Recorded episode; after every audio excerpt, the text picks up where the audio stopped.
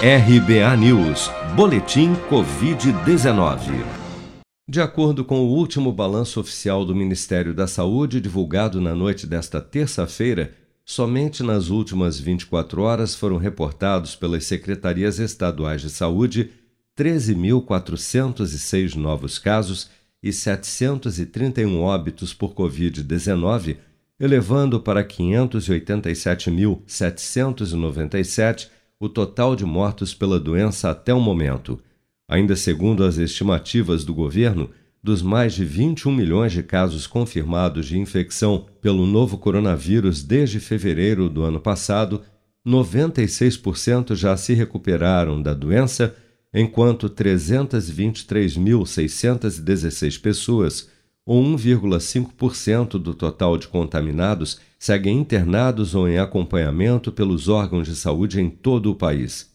Dados do Programa Nacional de Imunização apontam que até esta terça-feira, 139.229.103 pessoas, ou 65,8% do total da população do país, já haviam recebido a primeira dose de vacina contra a Covid-19, sendo que destas, 75.438.140, ou 36% dos habitantes do Brasil, também já foram imunizados com a segunda dose ou dose única contra a doença.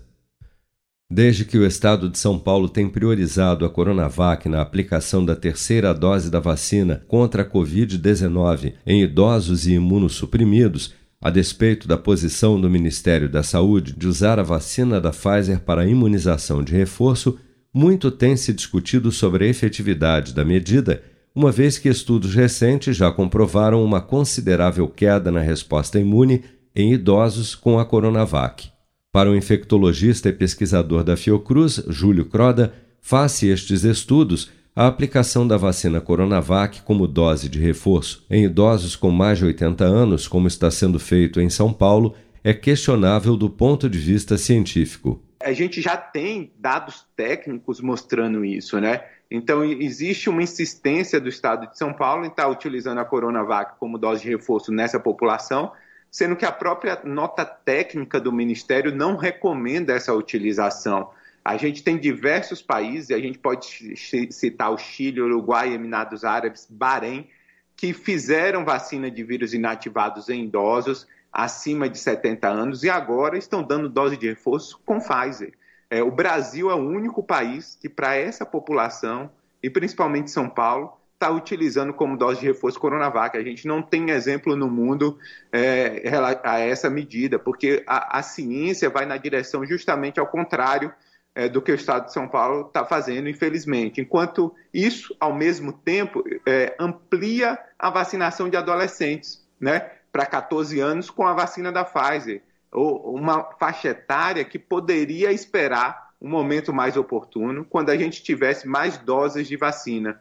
Então, é, é bastante difícil entender esse tipo de decisão, porque, do ponto de vista técnico, é bastante questionável. O Estado de São Paulo deu início, a partir desta segunda-feira, à aplicação da dose de reforço nos idosos entre 85 e 89 anos, com a ordem da Secretaria Estadual de Saúde de que utilizem as vacinas que estiverem disponíveis nos postos, sem priorizar a aplicação da Pfizer, como recomenda o Ministério da Saúde. Resultado disso, cerca de 99% dos idosos que receberam a terceira dose em boa parte dos municípios paulistas desde o dia 6 de setembro foram imunizados novamente com doses da Coronavac. Você está preparado para imprevistos? Em momentos de incerteza como o que estamos passando, contar com uma reserva financeira faz toda a diferença. Se puder, comece aos pouquinhos a fazer uma poupança. Você ganha tranquilidade, segurança e cuida do seu futuro. Procure a agência do Sicredi mais próxima de você e saiba mais. Sicredi, gente que coopera cresce. Com produção de Bárbara Couto, de Brasília, Flávio Carpes.